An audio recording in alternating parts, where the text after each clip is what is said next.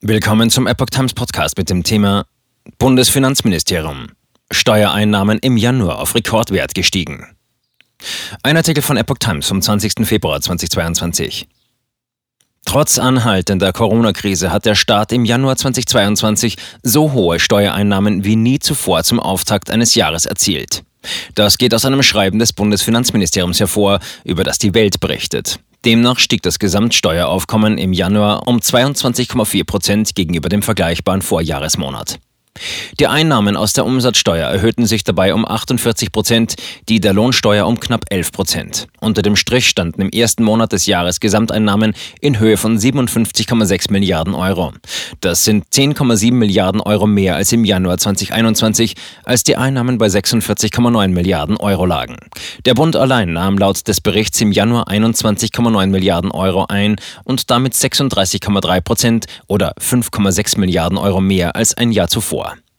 In Christian Lindners Bundesfinanzministerium ist man bemüht, die Steuerentwicklung zu relativieren. Aus dem durch Sondereffekte stark überzeichneten Vorjahresvergleich bei den Steuereinnahmen ergibt sich keine wesentliche Veränderung der Haushaltslage, heißt es in dem Schreiben. Sie bleibe äußerst anspruchsvoll, alle Ausgaben würden weiterhin auf den Prüfstand gestellt. Das Ministerium führt die deutlich gestiegenen Einnahmen vor allem auf Besonderheiten bei der Mehrwertsteuer und der Kurzarbeit im Vorjahr zurück. Der Anstieg der Steuern vom Umsatz im Januar 2022 um 48 Prozent erklärt sich überwiegend aus der niedrigen Basis im Jahr 2021, heißt es. Die Mehrwertsteuersätze seien im Januar 2021 zwar bereits wieder auf ihren alten Niveaus gewesen, doch da die Umsatzsteuer stets erst im Folgemonat an die Finanzämter fließe, hätten die reduzierten Sätze damals noch die Einnahmen gedrückt. Zudem sei Kurzarbeit Anfang 2021 noch deutlich stärker verbreitet gewesen. Zum Jahreswechsel 2020-2021 waren gut 2,7 Millionen Beschäftigte in Kurzarbeit. Ein Jahr später lag diese Zahl nach aktuellen Schätzungen bei einem Drittel davon, heißt es. Verdienten die Arbeitnehmer weniger Geld, nehme auch der Staat weniger Lohnsteuer ein.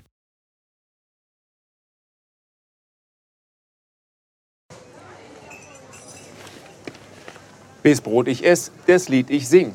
In Zeiten von Twitter und Facebook hat diese Redewendung aus der Zeit der Minnesänger neu an Bedeutung gewonnen.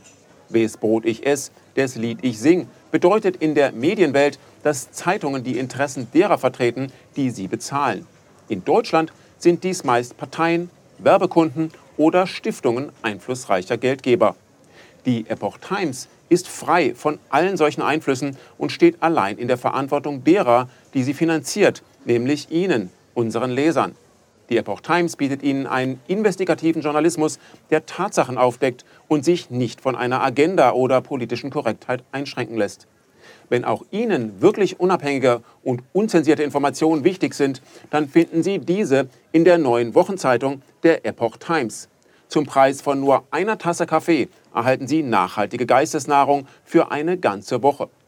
Bestellen Sie die Epoch Times jetzt gratis drei Wochen lang zum Kennenlernen und lesen Sie den Unterschied.